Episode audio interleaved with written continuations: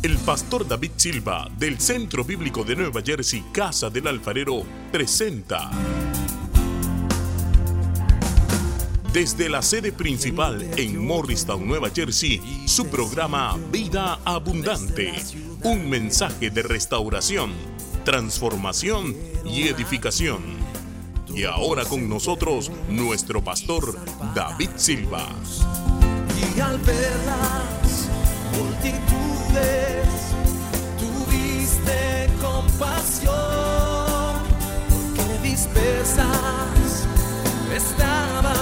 Segunda epístola a los Corintios capítulo 8, en el versículo 9, dice así, porque ya conocéis la gracia de nuestro Señor Jesucristo, que por amor a ustedes se hizo pobre siendo rico, para que ustedes con su pobreza fueran enriquecidos. Yo quiero volverlo a leer. Dice, porque ya conocen la gracia de nuestro Señor Jesucristo, que por amor a ustedes se hizo siendo para que ustedes con su pobreza fueran enriquecidos.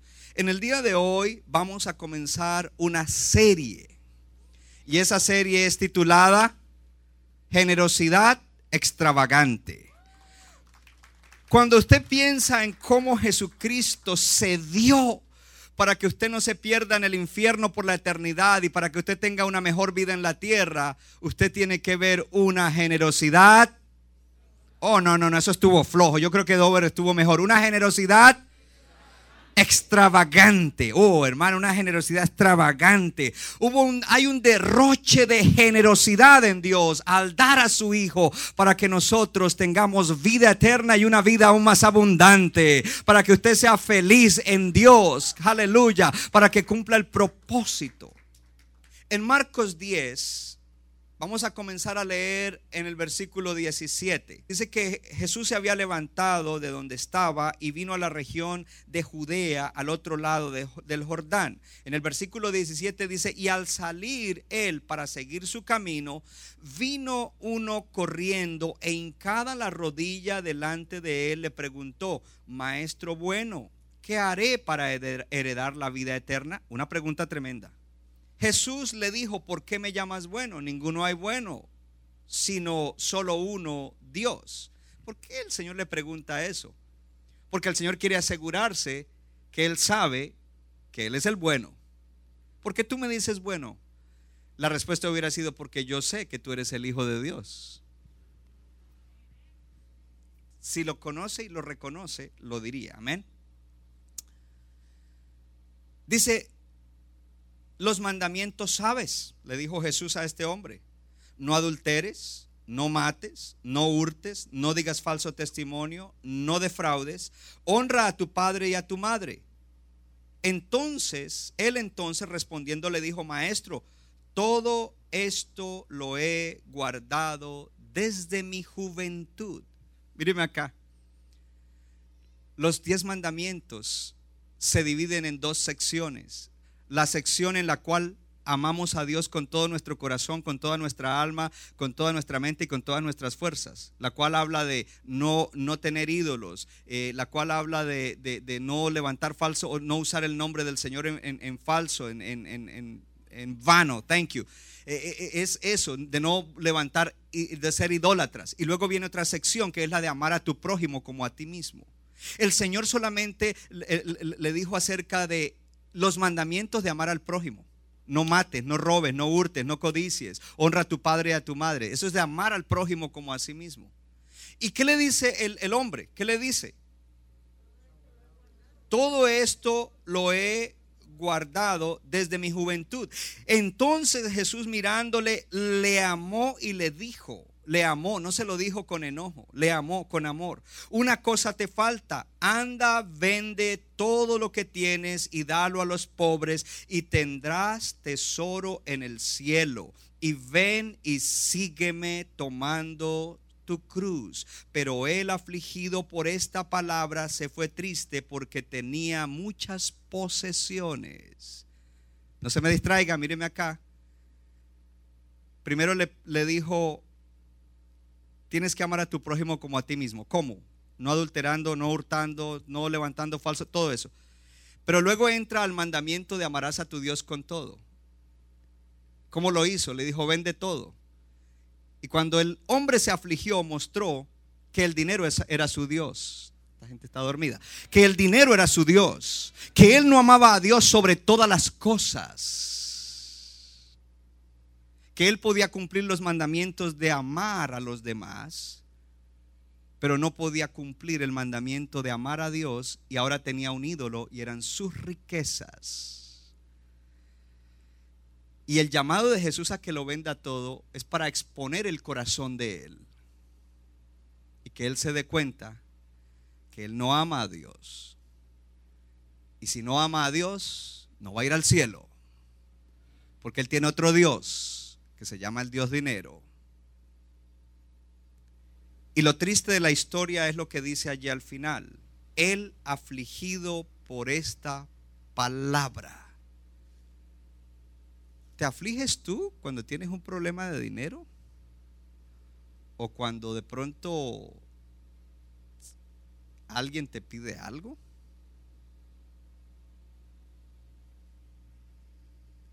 Se fue triste. No solamente se afligió por la palabra, se fue triste. Porque tenía muchas posesiones. Mi tema en el día de hoy. Dios inspira generosidad extravagante. Dios inspira generosidad extravagante. ¿Cómo que Dios inspira generosidad extravagante? Cuando yo leo 2 de Corintios 8, 9 y veo que Jesús se empobreció para hacerme rico, eso me inspira a ser generoso. Si es que lo conozco a Él como el Señor y Salvador, y si es que Dios es mi Dios, y no alguna cosa en la tierra, alguna posesión o el dinero u otra cosa. Me inspira a ser generoso. Así es de que en el día de hoy Dios te va a inspirar a una generosidad extravagante. Pastor, ¿y por qué extravagante? Porque algunos son generosos con su tiempo y con de pronto predicar el Evangelio. Pero cuando le toca darle algo a alguien, le duele el codo. Y tú no puedes decir, yo soy generoso con mi tiempo y con ayudar gente, pero cuando hay algo de dinero, te pones verde. Porque el que es generoso lo es, el que es generoso como Dios lo es en todo, en el tiempo, en los talentos. Pastor, ¿usted por qué predica tan largo? Porque soy generoso y yo quiero darle todo lo que aprendí, todo lo que sé.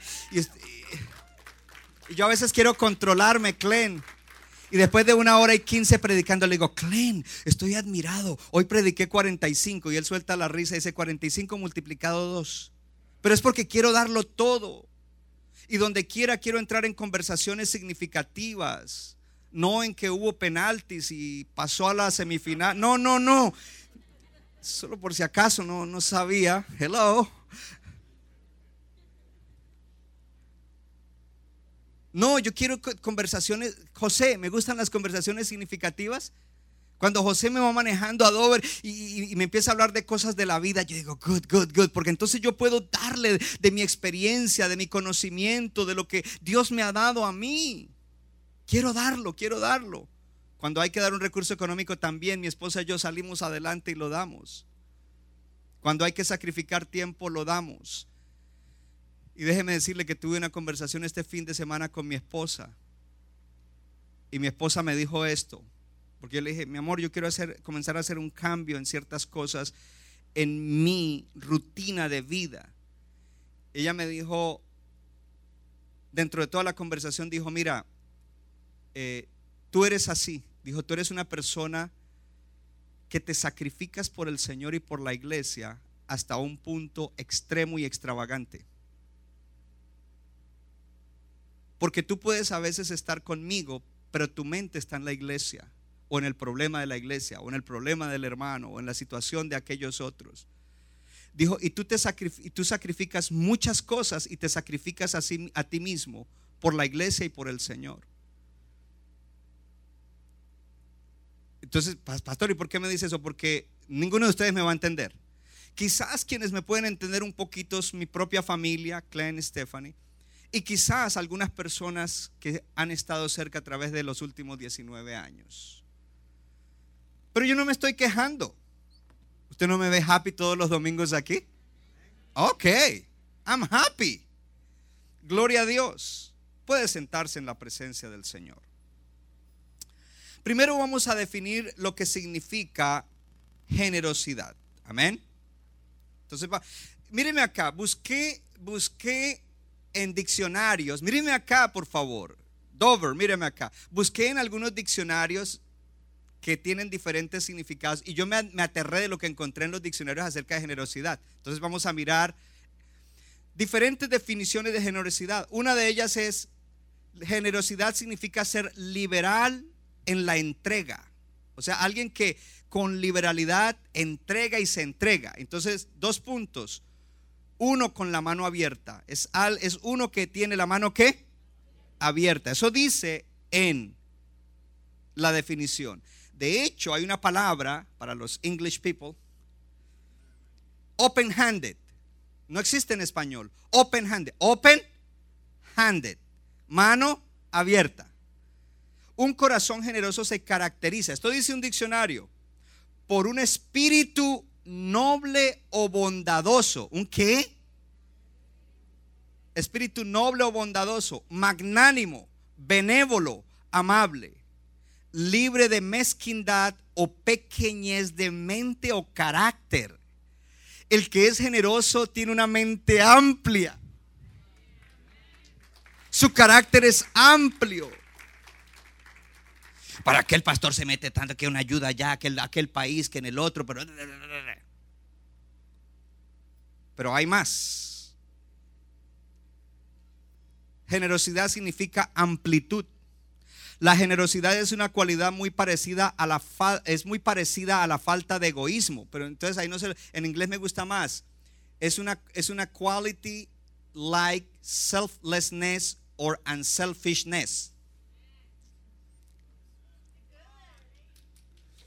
Alguien que muestra generosidad está feliz de dar tiempo, dinero, comida o bondad a quien lo necesita.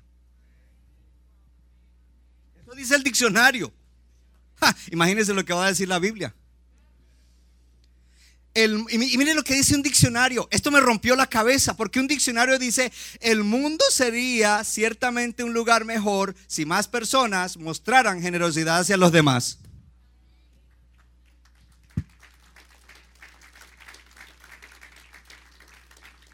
Gloria a Dios. Ahora yo le voy a decir qué es lo contrario de generosidad. Amén.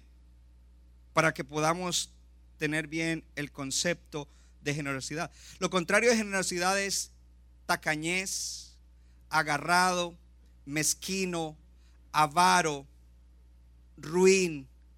Hay una, una, palabra en español que no se usa mucho, cicato, cicatería.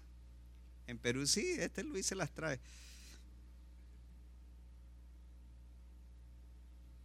Son los antónimos, lo contrario de generosidad. Amén. Usted me escuchó hoy en la oración orar en base a la escritura de Apocalipsis, donde el Señor, especialmente a dos iglesias, les dice, ustedes han hecho bien en esto, en esto, en esto, en esto. Levante su mano y diga, como iglesia, hemos hecho bien en muchas cosas en las que agradamos a Dios. Porque nosotros hacemos muchas cosas bien para Dios. Y bendecimos mucha gente aquí y afuera. Amén. Pero luego el Señor le dice, pero tengo una cosa contra ti. Y el Señor me mostró a mí a través de eh, la cuenta que había que pagar hace una semana. ¿Se acuerda que les dije? Que dentro de la iglesia no había una generosidad como yo creí que la había. Porque yo creí que había una generosidad como la de mi esposa y la mía. Pero me di cuenta que no, rápido. Y el Señor me llamó la atención para que nosotros nos convirtamos en gente generosa. Usted debería alegrarse. Usted debería alegrarse, Dover debería alegrarse. Y en obediencia a Él vengo hoy con esta palabra y con esta serie. Primer punto, el modelo de Jesús. Porque Jesús es el modelo excelente de generosidad extravagante. Dígalo conmigo. Jesús es el modelo excelente de generosidad extravagante. Y leímos que dice, porque ya conocen la gracia de nuestro Señor Jesucristo, que por amor a ustedes se hizo pobre, siendo rico, para que ustedes con su pobreza fueran, ¿qué? Enriquecidos. Ahora, míreme acá, porque Él es el modelo. Míreme acá, Él es el modelo. Tú y yo nunca llegaremos a ser como el modelo. Pero el modelo nos debe inspirar a crecer en generosidad. El modelo nos debe qué? A crecer en generosidad. ¿Por qué? Porque Jesús lo dio todo. Jesús lo dio todo. Él dio aún el don de su vida, hello, para darnos vida a nosotros. Todo aquel que confíe en Jesucristo y que confíe en lo que Él dio y cómo Él se dio totalmente, recibe vida eterna y una vida aún más abundante. Oh, tú no eres el mismo desde que tuviste un encuentro con Jesucristo. Y no solamente no eres el mismo, estás creciendo para vivir una vida aún más abundante y cumplir el propósito. Y no solamente eso, cuando partas de esta tierra, si Cristo no ha venido, estarás con Él por la eternidad, en vida, en vida, en vida, en vida. Yo dije en vida eterna, hermano. Ahora, yo quiero que entendamos tres cosas importantes acerca de esto. La primera de ellas es que Jesús era rico. Si dice que se empobreció, ¿qué? Él era rico. Pero rico, algunos de ustedes trabajan o le dan servicios a gente millonaria aquí en, este estado, que hay gente que tiene casas de 1, 2, 3, 4, 5 millones y wow, qué opulencia, tienen 10 carros y todos de unas marcas raras y, eso no es nada. Jesucristo era rico, rico, rico, rico. ¿Cómo, pastor? Claro, él era el creador de todas las cosas, porque en el principio era Jesucristo. Hello. Y Jesucristo estaba con Dios. Y por Él todas las cosas fueron creadas. Él era el creador todas las cosas. Él, la autoridad de todas las cosas. El sostenedor o el, el que sostiene todo el universo. Ese, ese era Él allá en la eternidad. Él vivía una vida gloriosa, una vida de un esplendor glorioso con el Padre Celestial, disfrutando la adoración de ángeles. Imagínese eso, los ángeles adorando y los santos del Antiguo Testamento. Pero cuando se cumplió el tiempo, cuando se cumplió el tiempo y su Padre le dijo, Hijo, es tiempo de que vayas para que cumplas con la misión de la salvación de la gente. Y le dio la asignación de hacerse un ser humano. Entonces en ese momento la persona más rica del universo se convirtió en la persona más pobre del universo. Hello. Él dijo, sí, voy. Lo segundo que tenemos que entender es que él se hizo pobre. Vea conmigo él era rico. ¿Entiendes la riqueza de Dios en todo el sentido? Siendo el creador, siendo el, sostenedor de todo. Y de repente Él se reduce a un ser humano y se hizo pobre. Él nació no de una, no de una mujer que fuera reina o que tuviera realeza él no nació de una persona, de una mujer que tuviera un, en inglés se dice un pedigree, eh, tuviera una casta que, fuera de, alta alcurnia, que fuera de, de reyes o de gente importante, sino simplemente una campesina llamada María y que estaba comprometida con otro campesino que se llamaba José. que no era el padre biológico de Jesús, porque Jesús fue engendrado por el Espíritu Santo, pero que iba a cumplir el rol, hello, de paternidad en ese hogar. Eran gente pobre, eran gente común y corriente. Él deja el universo, él deja el, reinado del universo, el trono del universo, eh, eh, todo lo que él tiene allá a disposición. Él es el dueño de todo y él se reduce a un ser humano, nace en una familia pobre. Cuando está de dos años, es exiliado y se va para Egipto. Siendo el dueño del universo, no puede estar en un lugar, sino que tiene que huir a otro país porque está en peligro su vida. Él luego creció, fue criado en un lugar atrasado llamado Nazaret. ¿Por qué Nazaret era un lugar atrasado? No era un lugar donde hubiera mucha- muchas letras ni donde hubiera mucha cultura. E- Era, era un lugar que tenía una reputación social muy baja. Por eso decían, ¿habrá algo bueno de Nazaret que salga? Era tenido como algo de segunda clase.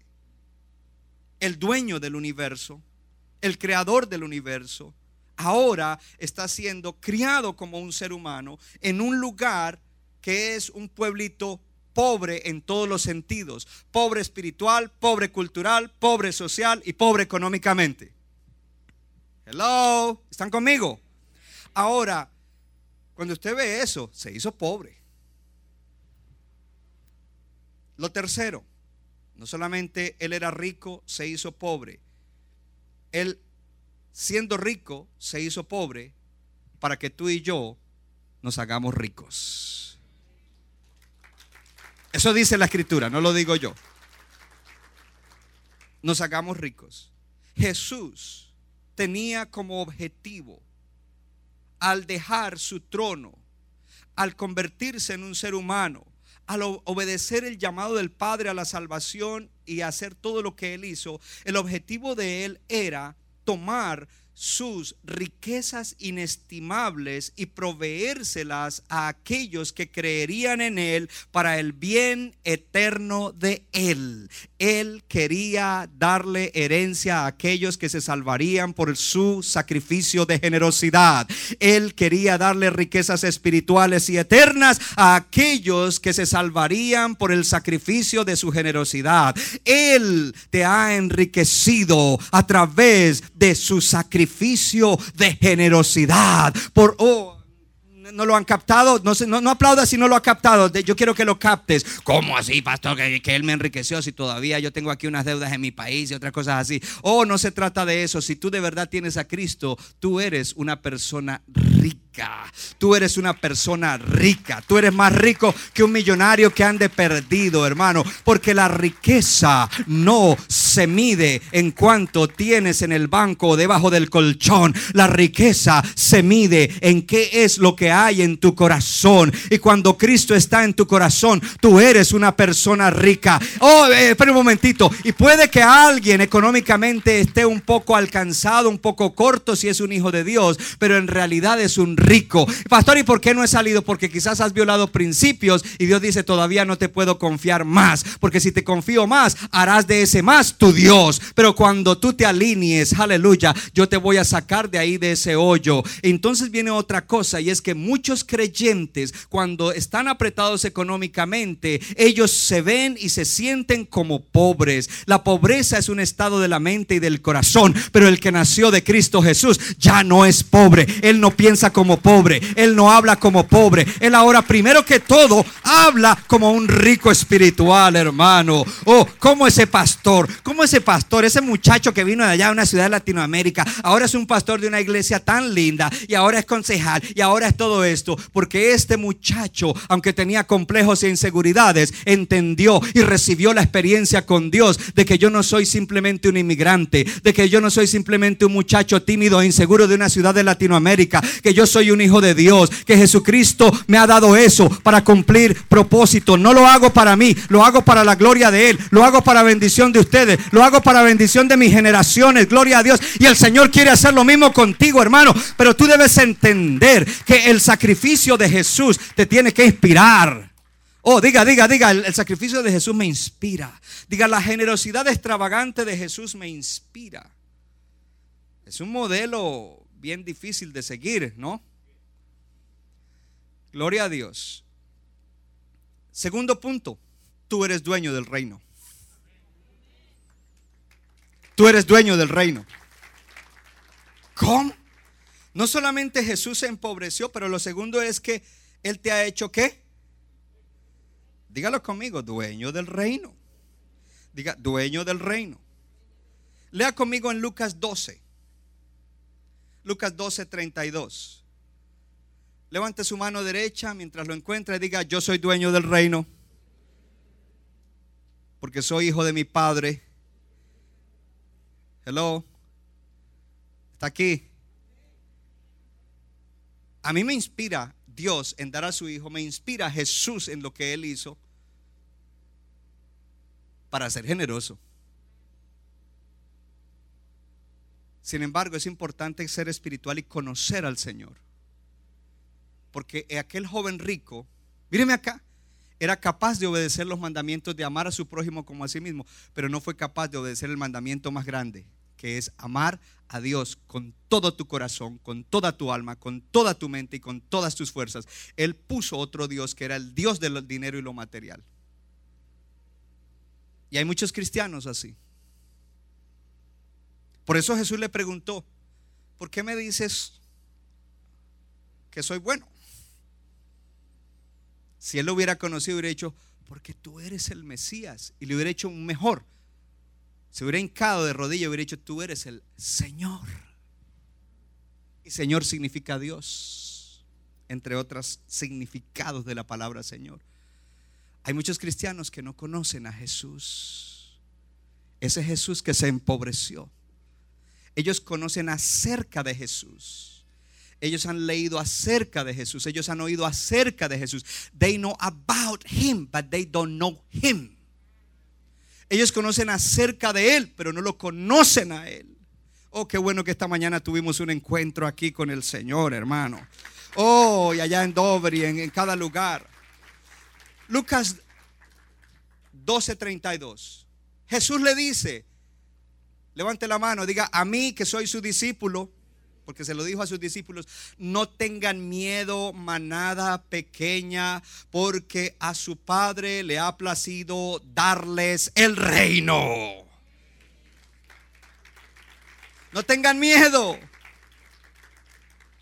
porque a su Padre le ha placido darles qué cosa. Pero sigue, eso no termina ahí.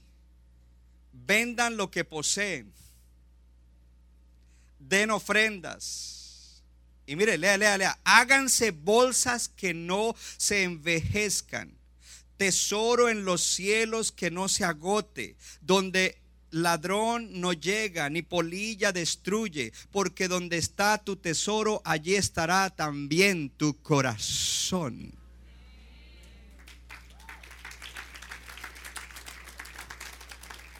Él te inspira porque Él dice, tú tienes miedo, tú tienes miedo que no vas a tener que comer, tú tienes miedo que no vas a tener para la educación de tus hijos, tú tienes miedo, pero ¿por qué tú tienes miedo? Lo primero que te dice es, tu padre, tú tienes un padre. Y no es un padre terrenal, es el Padre celestial, es Dios tu Padre, el Padre perfecto, tu Padre. Oh, pastor, dígame más, dígame más. Sí, en Mateo 6 dice, ¿No saben ustedes, gente de poca fe, que su Padre conoce de que tienen necesidad? ¡Uh! Y a su Padre le ha placido darles a ustedes el reino. No es que Él dijo, ven, ven, ven, Marco. Te voy a regalar esto.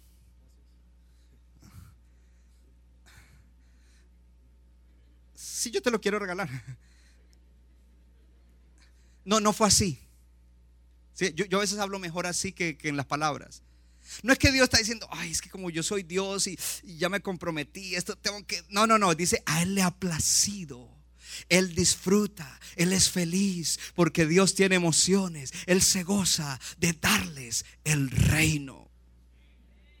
No solamente su Padre, Él lo disfruta. Pero entonces viene el examen. Levante su mano y diga, recibo un examen un test, una prueba. Entonces dice, Jesús, vendan todo lo que tienen. Denle al que tiene necesidad.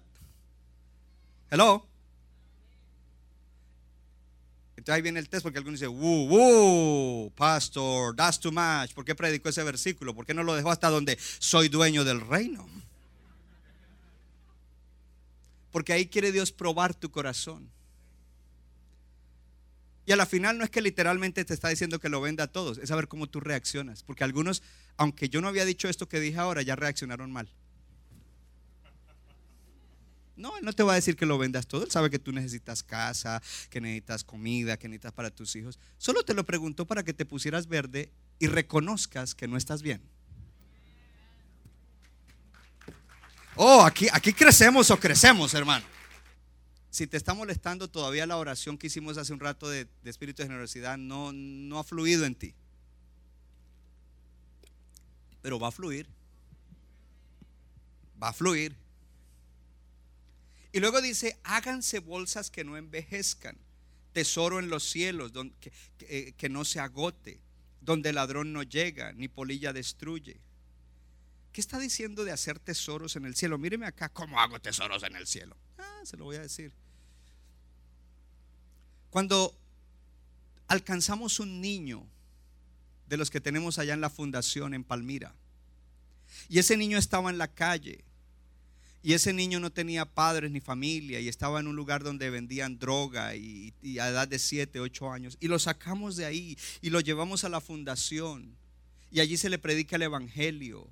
Allí se le comienza a aconsejar para restaurarlo de todos los traumas y de las adicciones y de los abusos que sufrió. Y lo enviamos a un colegio cristiano o a un colegio privado. Y, y, se le da el amor que le dan los pastores John y Sandra Díaz y la hermana Rosa y los otros que trabajan allá. Eh, en ese momento nosotros estamos eh, haciendo bolsas porque usted ha dado para eso. Y, espera, espera, espera. Y, yo, le, yo le pido que no lo dé por darlo. Yo sé, la hermana que está aplaudiendo, ella entiende eso y ella es una, una hermana generosa y entiende por qué lo hace.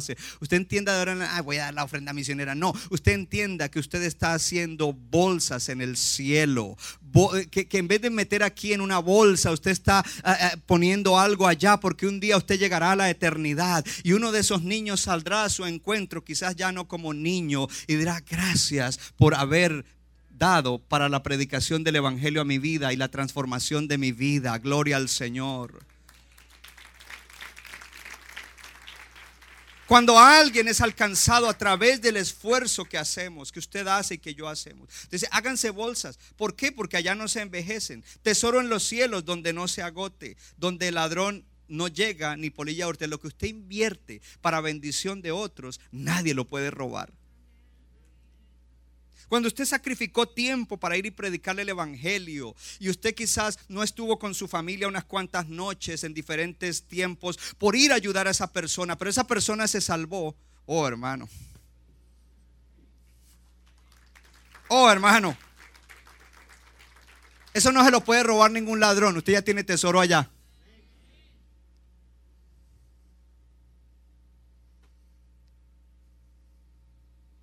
Dice donde la polilla no destruye. Y luego dice esta frase, porque donde está tu tesoro, allí estará también tu corazón. Donde tú pones, hay tres cosas importantes que todos tenemos. Vea conmigo, tiempo, talentos y tesoros. Las tres T's. Tú tienes tiempo. Todos los días tienes 24 horas.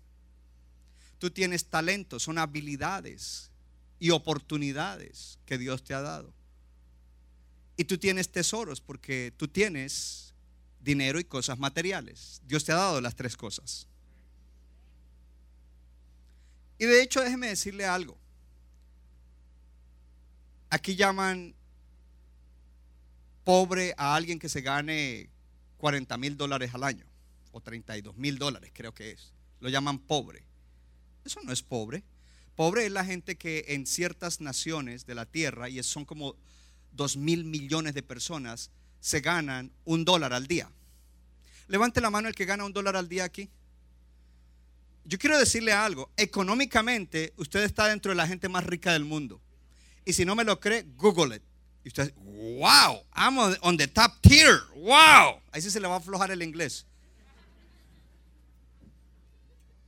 Porque es tu mentalidad, es tu corazón. Y muchos no dan ni tiempo, ni dinero, ni esfuerzo, porque dice, el tiempo vale, yo, tengo, yo mejor me voy y en vez de irme a evangelizar a alguien, yo mejor voy, hago allí un trabajito y tanto me gano. Y está pensando en, en lo que puede ganar, en lo que puede ganar, en lo que puede abarcar, en vez de decir, yo voy a invertir eso, porque de todas maneras yo soy de los más ricos de la tierra. Y mejor me voy a convertir en, en alguien que maneja mejor y voy a hacer tesoros allá arriba. Gloria a Dios. Oh, gloria a Dios. Y dice, donde está tu tesoro, allí está tu corazón. Cuando tu enfoque principal es tu trabajo o tu negocio, ahí está tu corazón. No me digas que está en Cristo, no me digas que está en el reino, no me digas Jesús. No, no, no, no, no, no. Tu, tu corazón está en eso. Y estás como el joven rico. De los problemas de la iglesia de América es la avaricia.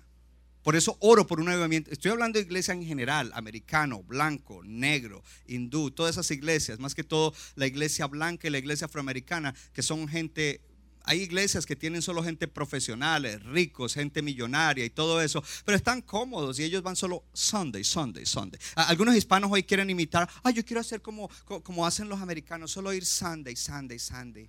Yes, Jesus loves me. No, hermano, esa no es la iglesia de Cristo.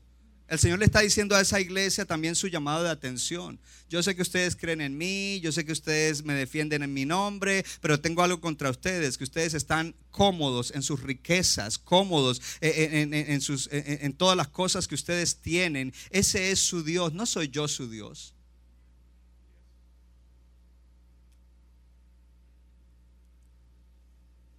Donde está tu tesoro, allí está tu corazón.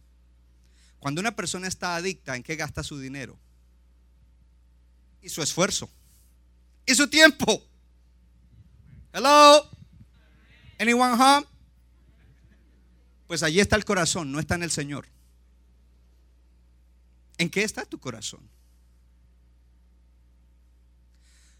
Yo sé que algunos rápido comienzan a como a defender. No te defiendas, es Dios que te está hablando. Hey, Jacob, Jacob, en Peniel peleando con el Señor. Eh, te easy. Ríndete. Es que usted no sabe. Yo tengo responsabilidades. Yo soy padre. Yo soy madre. Tengo trabajo. Tengo negocio. ¿Y Dios no sabe eso? ¿Y su pastor no le ha enseñado cómo tener una vida balanceada? A ver, a ver, a ver. No me hagan quedar mal delante de la gente que está mirando en España y en todo eso. ¿Su pastor le ha enseñado a llevar una vida balanceada? Porque cuando tú estás metido en el trabajo, ni buen esposo eres, ni buen padre eres, mucho menos buen cristiano. No se puede decir que una persona así es generosa, porque esa persona solamente está trabajando para tener más y más y más y más. Y no es que yo tengo que cubrir aquí. No, no, no, no. Balancea tu vida. Porque tu corazón ahorita está en eso. Allí está tu corazón. Entonces, Dios prometió, levante su mano y diga, yo soy una oveja de Dios y soy un hijo de Dios y Dios me ama y lo que Dios me ha dado me lo da con gozo, con alegría, con felicidad. Y luego dice, manada pequeña, rebaño pequeño. Hello. A su padre le ha placido darles el reino de Dios. ¿Qué es el reino? Reino, entre otras cosas, es la soberanía, el gobierno espiritual de Dios. El reino, o sea, la soberanía y gobierno de Dios. Eso es lo que Él le ha dado a usted. Eso es grande, hermano. El reino. ¿Qué significa eso? Significa que el gobierno y la autoridad omnipotente del Rey Jesucristo, que es el Rey del universo, estarán involucradas en su vida para siempre.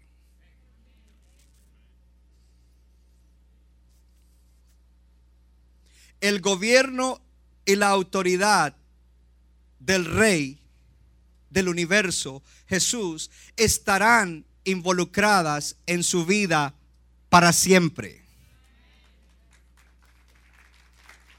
Eso significa el reino.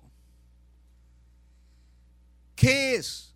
Oh hermano, Él te va a dar cosas que ojo no vio, que oído, ni oído yo, ni que han bajado al corazón del hombre, porque son, mire, yo nunca pensé que yo fuera a ser un pastor como, como lo soy.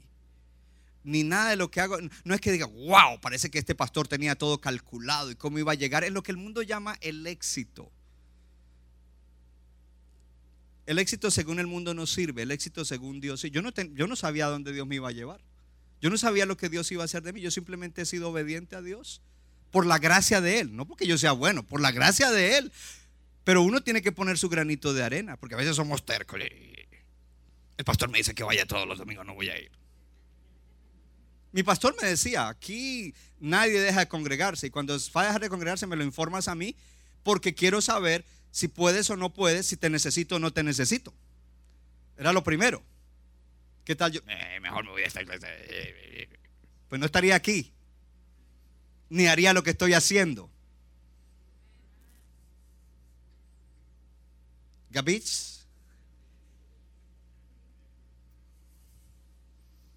¿Sí dicen así en Perú también? también hay una buena colonia italiana, ¿no?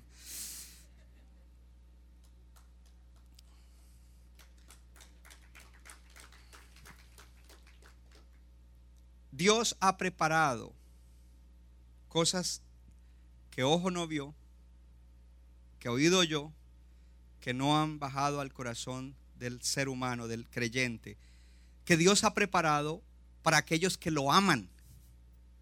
¿Para quién las preparó? El asunto no es ser perfecto, el asunto es amar a Dios, amarlo. Y es el placer del Padre dárselo, levante la mano, diga a sus hijos, a su iglesia, a su rebaño. Gloria a Dios. El Señor Jesús dijo, así como el Padre me ha dado el reino, yo también se los doy a ustedes. ¿Qué es lo que trajo la venida del reino de Dios a nosotros los creyentes? ¿Qué trajo a nosotros? Entonces, más que un lugar físico, es una esfera espiritual de autoridad, de poder, de bendición. Hello. Para los redimidos. Entonces el reino de Dios se manifiesta en muchas cosas. La primera de ellas, nuestra victoria sobre el pecado, porque el pecado destruye. El pecado destruye matrimonio, destruye familia, destruye la salud, destruye la economía. El pecado empobrece. Oh hermano, cuando yo veo eh, una nación como Colombia, donde se levanta gente que dice que hacerle el bien a la nación y privan a millones de personas de que los camiones con comida pasen, eso se llama maldad. Eso se llama pecado. Hello. Y a nosotros, porque todos tenemos un potencial de pecar grande. Y que tú seas dueño del reino significa que ahora tú tienes victoria sobre lo que te puede destruir y destruir a otros. Que tú seas dueño del reino significa que en ti hay poder y autoridad para derrotar los demonios familiares y los demonios generacionales que, que influenciaban tu vida. Que tú seas eso, que tú seas dueño del reino significa que tú has vencido la incredulidad, la injusticia. Hello y que ahora tú eres una persona salva, eres una persona justa, eres una persona llena de amor, gozo, paz. Hello, que todo eso está sucediendo en tu vida. Yo no sé quién quiere más. ¿No ha oído usted la gente, pastor, lo único que yo quiero es paz? Pues el reino de Dios es paz. ¿Estás en paz con Dios? ¿Estás en paz contigo mismo? Hello. ¿Estás en paz con los demás? Nada más te puede dar la paz. El reino de Dios está presente hoy en día en nuestras vidas. Nos ha sido dado a través de Jesucristo, con salvación, con perdón. El, reino de Dios ha hecho que nosotros seamos aceptados delante de Dios cuando no merecíamos ser aceptados delante de Dios. El reino de Dios nos ha librado de la condenación eterna. El reino de Dios nos ha librado de la maldición en la tierra. El, reino de Dios nos ha dado que tengamos comunión, relación con Jesucristo a través de su Espíritu. El reino de ha dado que ahora el Espíritu Santo viva dentro de cada uno de nosotros. Aleluya. Oh, el reino de Dios nos ha dado que en nuestra vida haya una transformación continua. Yo no soy el mismo de hace 27 o 28 años. Yo no soy el mismo de hace 10 años. Yo no soy el mismo. Es más, ni siquiera soy el mismo de la semana pasada. El reino de Dios, que sea dueño del reino de Dios, hace que tenga una transformación de vida continua en la cual me estoy pareciendo más a Jesús. Es decir, nunca llegaré a ese estándar, pero me parezco más a Él. Es una transformación progresiva en la semejanza del Señor. El reino de Dios ha traído que descubra que en mí hay dones espirituales. Levante su mano y diga, en mí hay dones espirituales. Y alguien dice, ¿what? ¿What? Yo no sé que tengo un, yo no creo que tengo un don. No, cuando te conviertas, aleluya. Porque el, cuando uno recibe un don es para ser generoso. Usted no me ve con la generosidad con la que le estoy predicando, hermano, porque quiero que usted tenga una vida feliz, una vida aún más abundante. Quiero que tenga un matrimonio excelente, que sea un buen padre, que sea un buen hijo, que sea un buen ciudadano, que sea un buen miembro de la iglesia, que sea alguien, y no para ti, lo quiero que lo seas para Dios, que cuando la gente te vea diga, ¿cómo es eso que tu Cristo, que, háblame de eso, que cuando la gente vea, vea en ti algo diferente, gloria a Dios, que glorifique a Dios y que a través de eso gente sea bendecida hermano. Ese, ahí es donde está la generosidad. ¿Cuánto le dan gloria a Dios? Así es de que la plenitud de tu herencia, de todas maneras, no es aquí. Aquí recibes parte, pero como es un mundo imperfecto y caído, siendo tú dueño del reino, no recibes todo. Levante su mano y diga, hay más para la eternidad. Diga, hay más para la eternidad. Diga, Dios me prometió una vida aún más abundante, pero hay más para la eternidad. Diga, a mí me está esperando una herencia extraordinaria en la eternidad. Diga, donde no habrá lucha con el pecado, donde no habrá enfermedad, donde no habrá injusticia, donde no habrá calamidad, donde no habrá depresión, ni espiritual ni emocional, donde no habrá guerra, donde no habrá racismo, donde no habrá muerte, donde no habrán lágrimas. Oh, tú eres un heredero del reino. A ti se te ha dado el reino y el reino se... Oh, hermano, qué generosidad la de Dios que te haya dado eso. Míreme acá, ¿usted merecía que Dios le diera todo eso? Ni yo tampoco. Qué generosidad la de Él. ¿Y cómo lo hizo? Cristo empobreciéndose. Ahora yo te pregunto, ¿te inspira Dios a que seas generoso?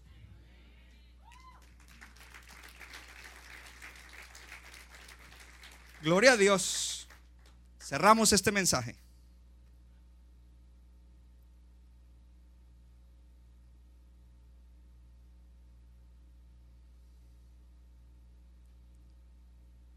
Pastor, ¿qué debo hacer?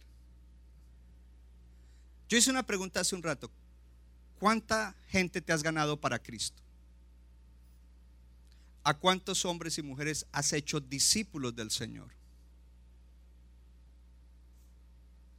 ¿A quién encontraste en una condición de vida bien maluca? Le predicaste el Evangelio, lo acompañaste hasta que se convirtió y pudo caminar por su cuenta. Y hoy en día es un buen cristiano. ¿Con quién lo estás haciendo en este momento? ¿Cuánta gente tú llevas a las reuniones de la iglesia semanalmente? ¿A cuánta gente tú tocas? ¿Cuál es tu actitud y tu reacción cuando se lanza un proyecto económico en la iglesia? Son preguntas importantes. Porque lo primero que debemos hacer para recibir ese espíritu de generosidad es reconocer que no soy tan generoso como pensaba. ¿Qué debo hacer?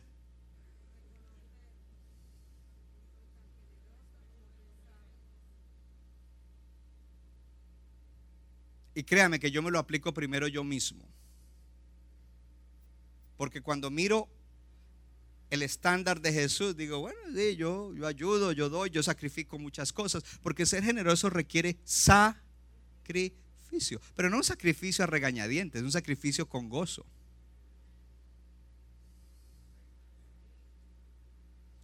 Y cuando yo veo el estándar de Jesús, digo, pues yo no soy tan generoso como pensaba.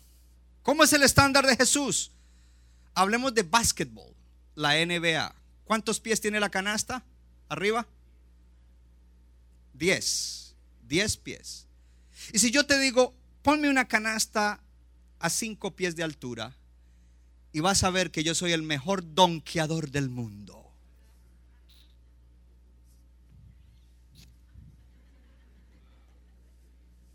No, no me aplaudan porque es a 5 pies. El estándar de la NBA es a 10 pies. Si yo puedo donkear a 10 pies, seré el mejor del mundo. El estándar de Jesús es a 10 pies, no a 5.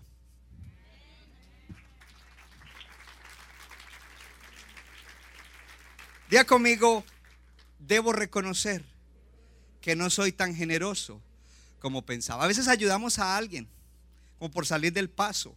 Hasta una limosna que le tiremos a alguien en la estación del tren. ah, qué generoso soy. Hoy le di un papelito de la iglesia a alguien. Oh, qué generoso, qué bien, le hice el bien. No, hermano. No sacrificaste nada. Estás tratando de acallar tu conciencia. Estás donkeando a cinco pies. Debemos reconocer que no somos tan generosos como creemos. Ahora lo segundo que vamos a hacer es orar para que el Señor ensanche nuestro corazón. Mire, mire, ¿se acuerda que una de las definiciones habla de amplitud de corazón? Una de mis oraciones favoritas, especialmente cuando camino con mi perro, porque yo cuando camino con mi perro no pierdo el tiempo, es un tiempo también de oración. Digo, Señor, ensancha mi corazón. Porque a veces el corazón de uno llega un momento en que no crece más y si no crece no puede alcanzar más gente, no puede abrazar más gente, no, no, puede tocar más gente. A veces porque eh, uno está cansado emocional y espiritualmente, a veces porque como que ya no tengo más que dar, a veces porque estoy sobrecogido con todas las responsabilidades. Y yo le digo, Señor, ensancha mi corazón. Ensanchar es ampliar. Pídele a Dios que ensanche tu corazón. Ponme entonces las oraciones. El, Salmo 52, 51, 12. Léalo conmigo. Hazme sentir de nuevo el gozo de tu salvación. Sosténme con un espíritu generoso. Míreme acá. Cuando David se confesó, le dijo al Señor, esta es la, la eh, versión Dios habla hoy. En la Reina Valera dice, Señor, devuélveme el gozo de tu salvación y espíritu noble me sustente. Y se acuerda que una de las definiciones en los diccionarios es noble, porque nobleza tiene que ver con generosidad. Es decir, que David se estaba confesando del pecado que había cometido con Bathsheba. Hello, y le está diciendo, vuélveme el gozo de tu salvación. El gozo de tu salvación se me fue. Cuando caí en pecado, ahora soy infeliz y espíritu noble me sustente. Un espíritu de, eh, eh, eh, lo traducen de varias maneras, servicio, pero es un espíritu generoso. Míreme acá. Porque cuando él pecó contra el esposo de Bathsheba, él no fue una persona generosa. La generosidad no se mide solamente en dar dinero o en dar tiempo, se mide en darle buenas cosas como respeto, fidelidad, lealtad, a otros. ¿Sabe qué me admira? David era pecador, Dios no esconde el pecado de David, pero David era un hombre generoso. Y David era un hombre generoso, pero falló ahí. Y le está diciendo, Señor, dame, devuélveme el gozo de la salvación. Estoy miserable, estoy amargado, estoy mal. Disfruté en la carne unos minutos, pero ahora ando mal y que un espíritu generoso me sustente. ¿Quién está hablando? Un hombre que cuando necesita un pedazo de tierra para levantar un holocausto a Jehová, el hombre dueño del, pedazo de tierra viene y le dice, David, David, David, no te lo vendo, te lo regalo, pon ahí, haz lo que tienes que hacer ahí para Dios. Y David dice, no Señor, yo no le daré a Jehová algo que no me cueste. Dime cuánto vale y dime el precio justo, porque esto es un acto de generosidad para Dios. Y si no hay sacrificio, si no hay un precio que pagar, no estoy siendo generoso. I don't like free rides. No me gusta lo gratis. Oh hermano, oh hermana, nos gusta mucho lo gratis. A veces lo gratis no es bueno. Uno tiene que saber cuándo recibe algo y cuándo no recibir algo. No todo lo que te ofrezcan regalado lo recibas. Uy, se me alargan los mensajes. I'm happy. porque Dios me está bendiciendo. Entonces David ora por un espíritu generoso. Pero luego en el Salmo 119, 32 dice algo lindo. Por el camino de tus mandamientos correré. Esto es una oración. Cuando ensanches mi corazón. Y yo entonces me puse a mirar qué significa cuando ensanche mi corazón. Cuando hayas ampliado lo que mi corazón piensa. Porque una persona que no es generosa, que esta caña avara, mezquina, es una persona con un corazón y una mente bien chiquitica, bien encogida. Entonces lo que él está diciendo, el salmista, el mismo David está diciendo, Señor, por el camino de tus mandamientos correré. ¿Cuándo? Cuando tú hayas ampliado mi corazón, cuando hayas hecho más grande mi corazón, cuando yo vea como tú ves, cuando tenga la sabiduría que tú tienes, cuando yo entienda este principio, oh, qué principio, que más bienaventurado es que recibir. Más feliz es el que da que el que recibe. Más bendecido es el que da que el que recibe. Es lo que quiere decir eso. Centro Bíblico de New Jersey, Casa del Alfarero, presentó su programa Vida Abundante. Si usted desea obtener más información y lo último que acontece en nuestro ministerio, visítenos en el internet www.centrobibliconj.org. Y ahora también puede estar más cerca del pastor David Silva a través de su Facebook donde encontrará palabra de Dios por la mañana, tarde y noche. Búsquelo en Facebook como Pastor David Silva. no se equivoca, le da forma al barro para Somos vasos de su agrado y de su Nuestra iglesia está localizada en la 63 de la Abbott Avenue en Morristown, Nueva Jersey. Miércoles 7 y 30 de la noche, domingo 8 y 30 y 11 de la mañana. Para más información, llámenos al 973-292-0170. 973-292-0170.